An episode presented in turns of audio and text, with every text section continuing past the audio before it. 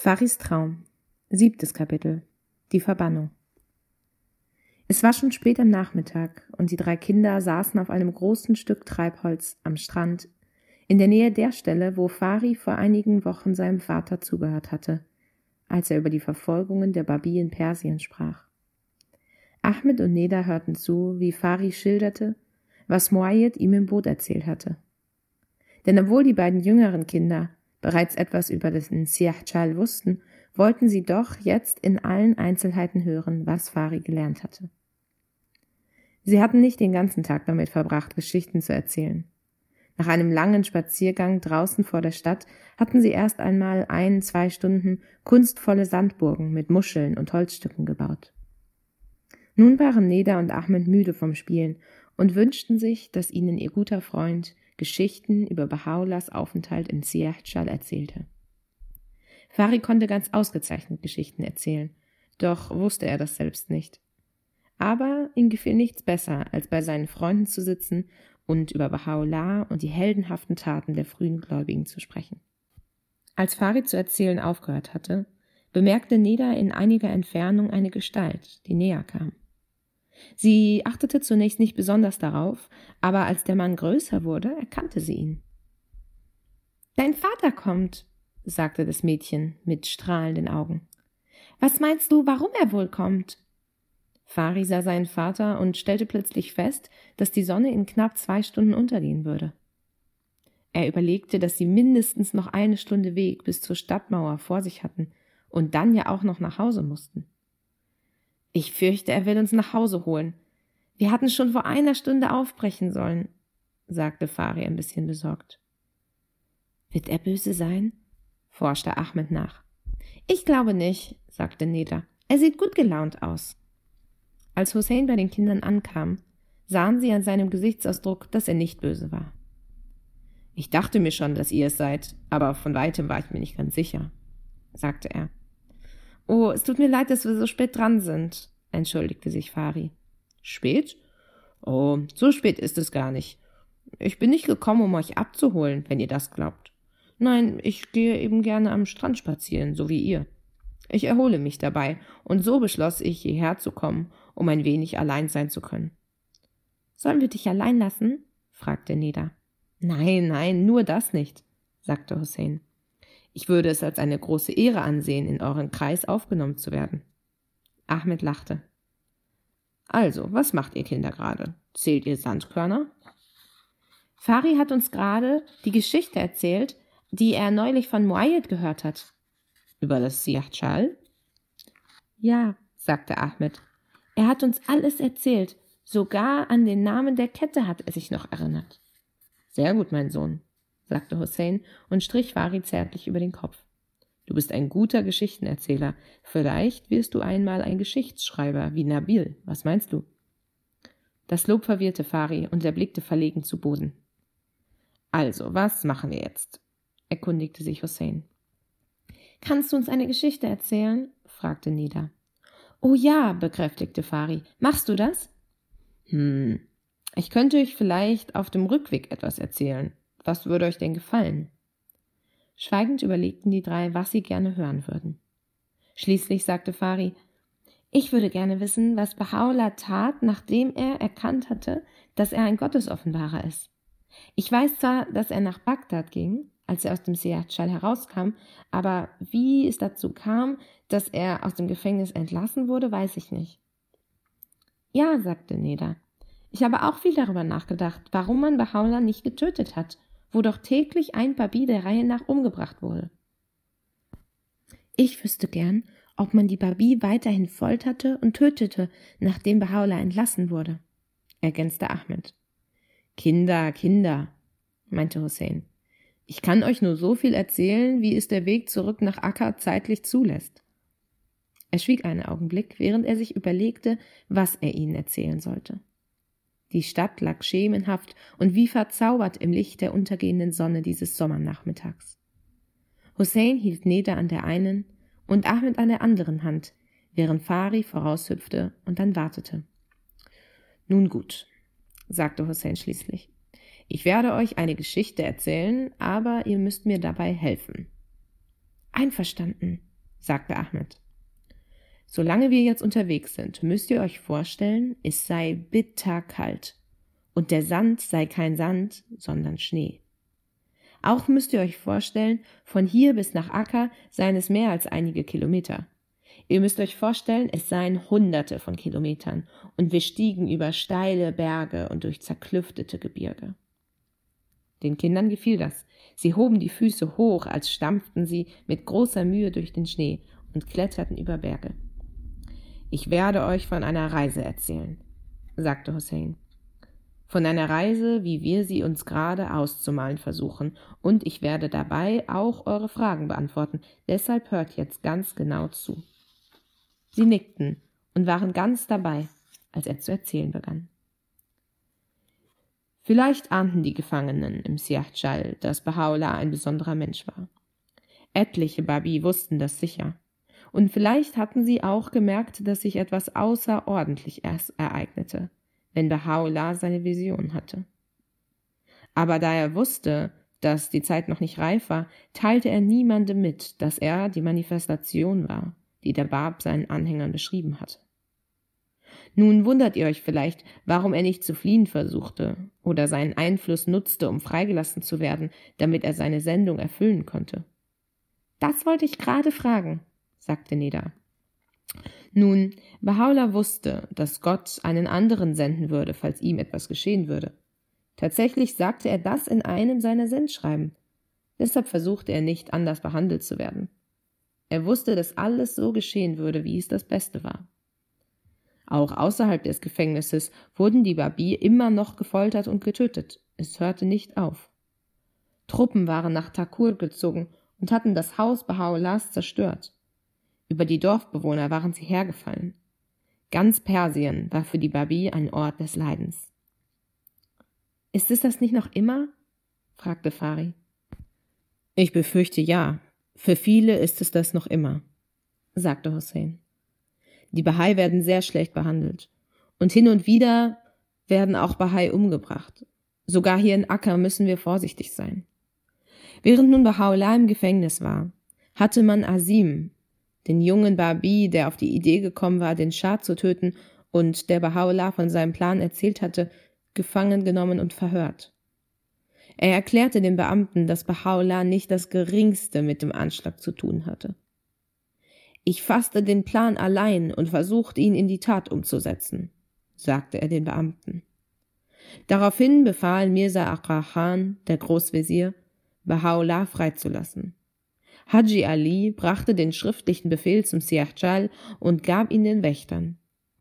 Als er in den Kerker geführt wurde und vor Baha'u'llah stand, den er verehrte und bewunderte, sah er, dass ein Nacken gebeugt war von den Ketten sein Haar ungekämmt und verfilzt, sein Gesicht von Leid gezeichnet, seine Kleider eine zerlumpte Gefängnisuniform, die nach Kerker stank. Haji Ali traute seinen Augen nicht.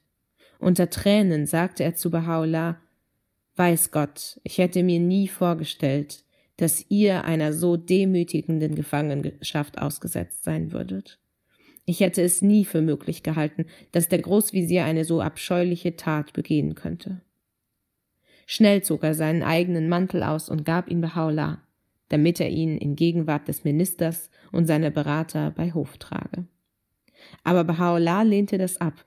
Er wünschte, dass sie ihn so sehen sollten, wie er jetzt war. Er ging mit Haji Ali zum Hof und trat vor den Großvisier. Der Großvisier versuchte zu entschuldigen, was er getan hatte. Er sagte, Hättet ihr auf meinen Rat gehört und euch vom Glauben des Sayyidi Bab losgesagt, Ihr hättet niemals die Schmerzen und Demütigen erleiden müssen, die man euch angetan hat. Baha'u'llah blickte den Großvisier fest in die Augen und sagte trotz seines geschwächten Zustands mit kräftiger Stimme Hättet ihr eurerseits meine Ratschläge befolgt, hätten die Regierungsgeschäfte kein so kritisches Stadium erreicht. Mirza Akrachan war von den Worten Baha'u'llahs sichtlich bewegt und beeindruckt, denn Baha'u'llah hatte ihn tatsächlich vor dem Sturm gewarnt, der sich erheben würde, wenn die Regierung die Babi-Religion zu unterdrücken versuchte. Eure Warnung hat sich bewahrheitet, gab der Visier zu. Was ratet ihr mir jetzt zu tun? Es hörte sich an, als wollte er tatsächlich den Ratschlägen Bahaulas folgen. Befehlt, dass die Gouverneure des Reiches aufhören, das Blut dieser Unschuldigen zu vergießen, sagte ihm Baha'u'llah, dass sie aufhören, ihr Eigentum zu plündern, ihre Frauen zu entehren und ihren Kindern Böses zuzufügen. Sie sollen aufhören, die Religion des Bab zu verfolgen. Sie sollen die müßige Hoffnung aufgeben, die Anhänger des Bab ausrotten zu können.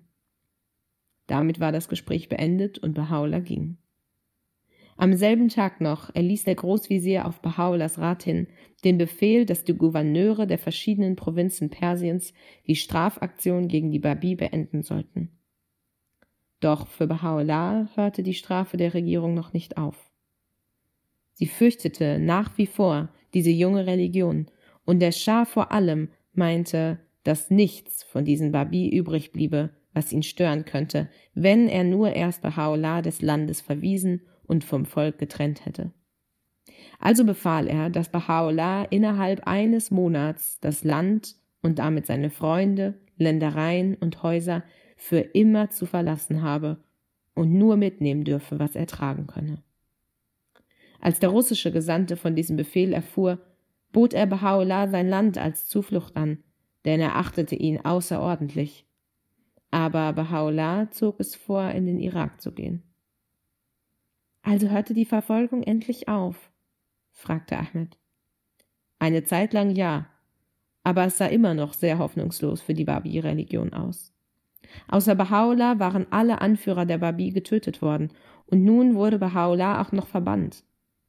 Den Halbbruder Baha'u'llahs, Mirza Yahya, hielt man für den Anführer der Babi-Gemeinde, aber er war aus Angst vor den Verfolgungen schon vor langem fortgelaufen und hielt sich als Derwisch verkleidet in den Bergen von Masindaran versteckt. Darüber hinaus waren die Schriften des Bab unter den in keiner Weise organisierten Babi verstreut, und so ist leicht zu verstehen, warum der Schah meinte, er hätte die Babi mitsamt ihrem Führer endlich ausgelöscht. Vielleicht erschien den meisten Anhängern des Bab alles finster und hoffnungslos. Für die kleine Gruppe von Babi, die mitten im tiefsten Winter von Teheran langsam westwärts in den Irak zog, sah die Zukunft gewiss düster aus. Baha'u'llah hatte sich noch nicht von den Leiden im Kerker erholt. Mit ihm reisten bei eiskaltem Wind und Schnee seine treuen Brüder Mirza Musa und Mirza Muhammad Quli, sein ältester neunjähriger Sohn Abbas, den man später den größten Zweig nannte, seine siebenjährige Tochter Bahia und seine Frau Nawab.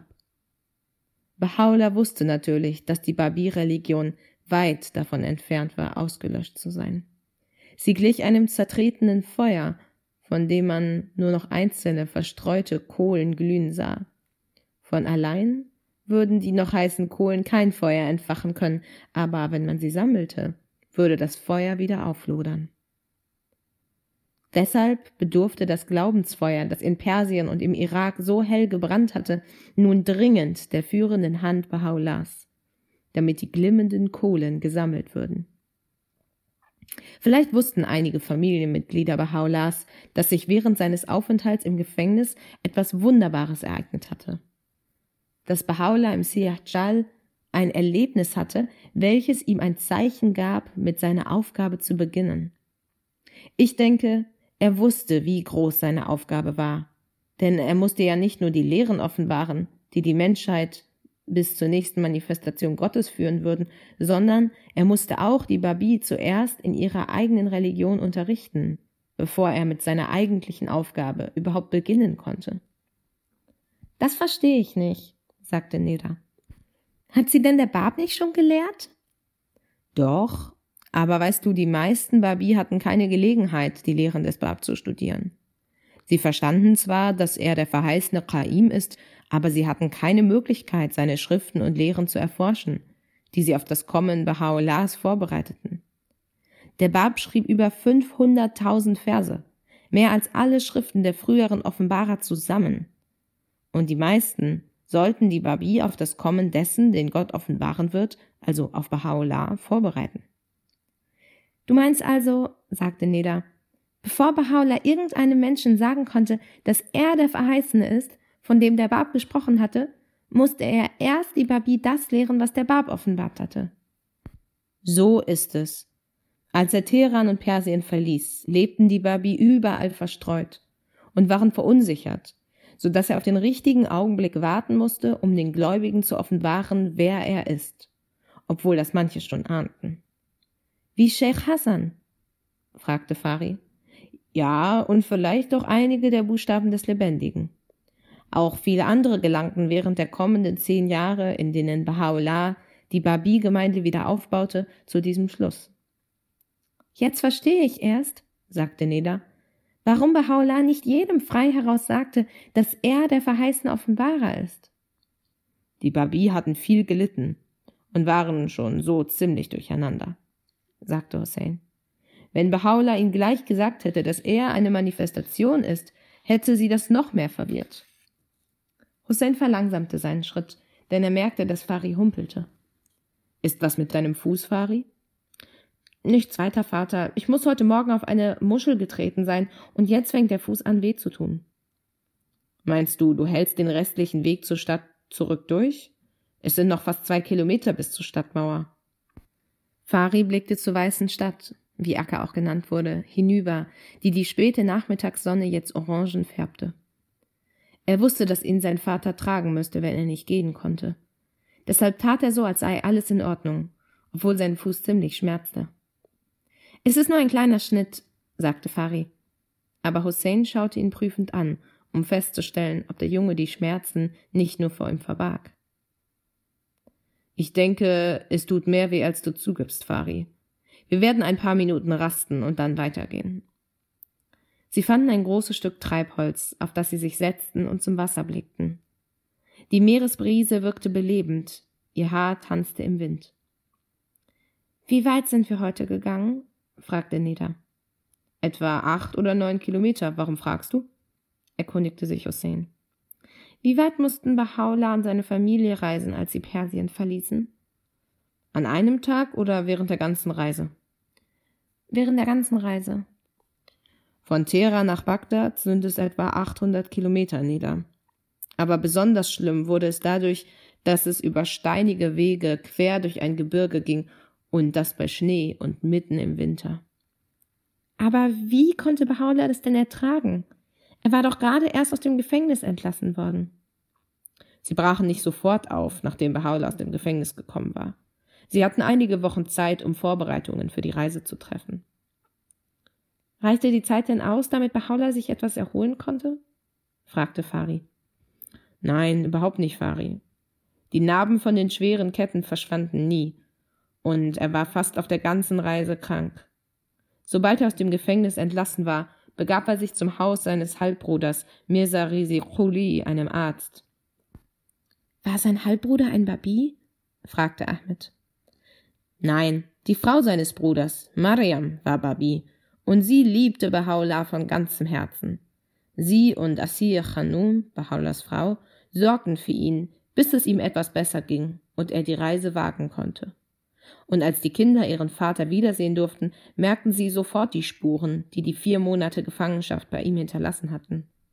Sie sahen die Narben auf seinem Nacken, wo die Ketten sich in die Haut gegraben hatten, und auch die Wunden von der Bastonade, den Stockschlägen auf seinen Füßen. Wenn sie seine Wunden versorgten, weinten sie. Doch er erzählte ihnen Geschichten von den Babi, die mit ihm im Gefängnis gelitten hatten, von ihrem Glauben und ihrem Mut und wie viele die Folter ertragen und den Märtyrertod auf sich genommen hatten. Aber die Kinder bemerkten noch etwas anderes, an seiner Art zu sprechen und sogar an seinem Aussehen. Immer war ihnen bewusst gewesen, dass Baha'u'llah ein besonderer Mensch war, aber jetzt war ein neues Strahlen um ihn, als hätte eine göttliche Erfahrung ihn im Gefängnis verwandelt. Wussten Sie, was geschehen war? fragte Fari. Noch nicht, Fari. Oder sagen wir, nicht genau. Vielleicht wusste es Abdul Baha, denn man sagt, dass Abdul Baha eigentlich der erste Mensch war, der an Baha'u'llah geglaubt und die Bedeutung seiner Sendung verstanden hätte. Deshalb war Abdul Bahas Beziehung zu ihm mehr als nur die Liebe eines Sohnes zu seinem Vater. Und der neunjährige Junge beschloss, sein ganzes Leben dem Dienst an seinem Vater zu weihen und ihm auf jede nur erdenkliche Art zu helfen. Als es Baha'u'llah wieder besser ging, versuchte Asiya Khanum, so gut es ging, Vorräte für die harte Reise zu beschaffen. Sie verkaufte fast alles, was ihr nach der Plünderung noch an Wertvollem von ihrer Hochzeit geblieben war. Ihre Juwelen und eleganten Kleider, alles, was genügend Geld einbringen würde, um das Notwendigste zu kaufen. Sie erzielte nur etwa 400 Tuman, und mit diesem Geld kaufte sie Nahrungsmittel und einiges andere, denn die Regierung stellte ihnen nichts zur Verfügung. Sie müssen ziemlich erbarmungswürdig ausgesehen haben, als sie sich aufmachten und zweifellos hat sich der Schal Sieger gefühlt, denn soweit er wusste, waren die meisten Babi getötet oder gefangen genommen. Und nun wurde auch der letzte Anführer der Babi aus dem Land geschickt, und er war krank von der Gefangenschaft und nur schlecht für die schwierige Reise mitten im Winter ausgerüstet. Die Zukunft sah finster aus für die Familie. Abdul Baha war so schwer an Tuberkulose erkrankt, dass die Ärzte schon jede Hoffnung aufgegeben hatten, aber kurz bevor sie abreisten, ging es ihm plötzlich wieder gut. Um Baha'u'llah war es weit schlechter bestellt, doch am schlimmsten war die Reise für Asir Khanum. Sie musste die Führung übernehmen, war aber mit ihrer höfischen Erziehung auf die Strapazen einer solchen Reise überhaupt nicht vorbereitet. Niemand wäre das gewesen. Sie musste nicht nur all die schönen Juwelen und Kleider aufgeben, an die sie gewöhnt war, die Häuser und Grundstücke, die der Familie seit jeher gehört hatten, sondern sie musste auch ihren jüngsten, erst zwei Jahre alten Sohn Mehdi bei der Großmutter zurücklassen, wo er sicher sein würde. Natürlich vergrößerte die Trennung von ihrem jüngsten Kind den Kummer noch, den sie bei der Verbannung aus der Heimat empfand. Dazu kam, dass Asir Khanum im siebten Monat schwanger war und auf einem sehr unbequemen Sitz auf einem Maulesel reiten musste. Doch weder sie noch sonst jemand aus der Familie beklagte sich. Obwohl es so kalt war und sie alles verloren hatten, was sie besaßen oder ihnen lieb war, machte sich jeder an seine Aufgabe.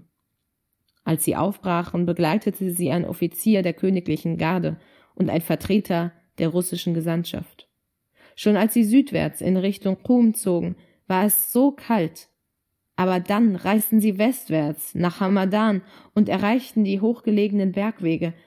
Es gab nur wenige Städte in dieser Gegend und kaum Häuser, in denen man hätte übernachten können.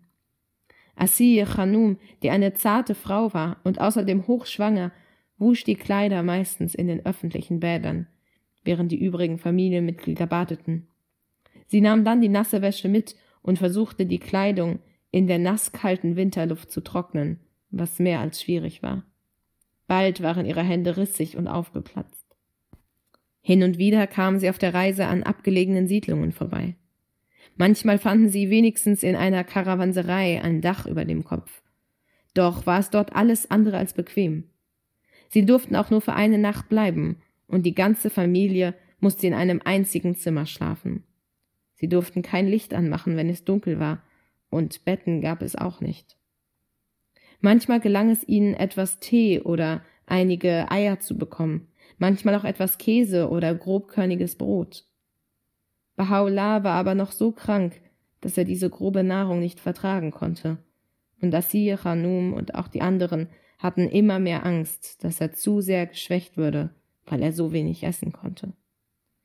Eines Tages gelang es Asir Khanum, etwas Mehl zu ergattern. Sie kehrte in die Karawanserei zurück, über die sie in der Nacht bleiben würden, und versuchte, ohne dass sie geeignetes Küchengerät gehabt hätte, für Bahaula einen leichten, süßen Kuchen zu backen. Doch in dem dunklen Raum nahm sie Salz statt Zucker, so dass der kleine Kuchen misslang und völlig ungenießbar war. Und so ging die Reise voran, Tag für Tag, mit kurzen oder ohne Ruhepausen, bis sie schließlich viele Berge überquert hatten, an der Stadt Hamadan vorbeigekommen waren und ins Gebiet der Kurden gelangten. Was sind Kurden? fragte Ahmed. Das sind freie, unabhängige Volksstämme, die in den Bergen leben, dort, wo Persien, Irak und die Türkei aneinanderstoßen. Die Kurden sind Erzfeinde der Perser. Trotzdem bekam die Familie, als sie die kurdische Stadt Karand erreichte, eine gute Unterkunft, da Baha'u'llah ein alter Freund des Gouverneurs war. Dort konnten sie eine dringend benötigte Ruhepause einlegen. In diesem kleinen Ort, der zwischen zwei scharfkantigen Gebirgszügen an der westlichen Grenze Persiens lag, erholte sich Bahá'u'lláh. Sie wohnten im Haus des Gouverneurs, das einen lieblichen Garten hatte, der von riesigen Pappeln beschattet wurde und in dem man das friedliche Rauschen eines nahen Flusses hören konnte. Tatsächlich sollte Bahá'u'lláh noch im selben Jahr in diese Bergwelt zurückkehren. Nach ein paar Tagen zogen die Verbannten weiter und erreichten bald die irakische Grenze, wo die persischen Soldaten sie der Aufsicht türkischer Soldaten übergaben. Die Landschaft im Irak war unfruchtbar, staubig und öde, ganz anders als die Gegend, die sie bisher durchquert hatten. Aber es war wenigstens nicht so kalt hier wie in den Bergen Persiens. Schließlich erreichten sie nach langer, schmerzvoller Reise ihren Bestimmungsort. Drei Monate nach der Abreise von Teheran betraten sie am 8. April 1853 die altehrwürdige Stadt Bagdad, die Hauptstadt der osmanischen Provinz Irak. Sie kamen hoffnungsvoll in die Stadt am Tigris, dieser Wiege der Zivilisation. Vielleicht würden sich hier die Dinge zum Guten wenden. Natürlich gehörte nach fünf Jahren ununterbrochenen Blutvergießens immer in Angst vor Verfolgung nicht viel dazu, sie glücklich zu machen. Nach einigen Tagen ging die Familie in das Städtchen Kasimain, eine persische Siedlung, etwa fünf Kilometer nördlich der Hauptstadt. Ihre Ankunft erregte große Aufregung, denn obwohl nicht viele der Perser in Kasimain Babi waren, hatte man doch von Bahá'u'lláh gehört und war begierig, ihn zu sehen und mit ihm zu sprechen. Der persische Generalkonsul reagierte beunruhigt wegen der vielen Pilger in Kasimain und dem Fanatismus der Menschen und empfahl Bahá'u'lláh, in ein Haus in der Altstadt von Bagdad zu ziehen.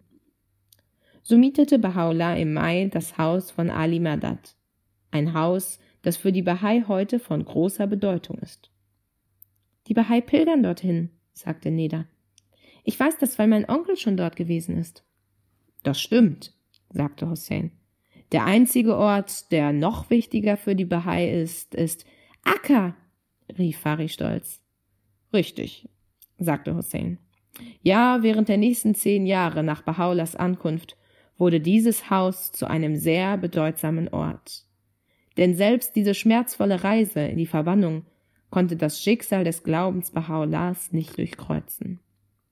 Offensichtlich waren Baha'u'llah und seine Anhänger imstande, jeden Versuch, sie zu vernichten, in einen neuen Sieg zu verwandeln.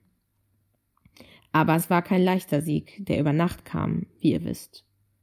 Doch das ist eine andere Geschichte. Schließlich gelang es Baha'u'llah, die Herzen der Menschen in Bagdad zu verwandeln. Aus der ganzen Stadt und sogar aus weit entlegenen Städten kamen die Menschen, um seinen Rat einzuholen oder einfach nur um die Freude zu haben, ihm zu begegnen. Doch zunächst musste Baha'u'llah einmal gesund werden, dann die Babi-Gemeinde neu ordnen und sie ihre eigene Religion lehren, das kostete Zeit und erforderte Kraft. Hussein unterbrach sich einen Augenblick lang und schaute in die aufmerksamen Gesichter der drei Kinder. Wisst ihr, die Reise war anstrengend und schmerzvoll. Aber an deren Ende wartete eine Stadt auf sie, die eine muslimische Überlieferung Wohnstadt des Friedens nennt und der Baha'u'llah den Namen Stadt Gottes verliehen hat.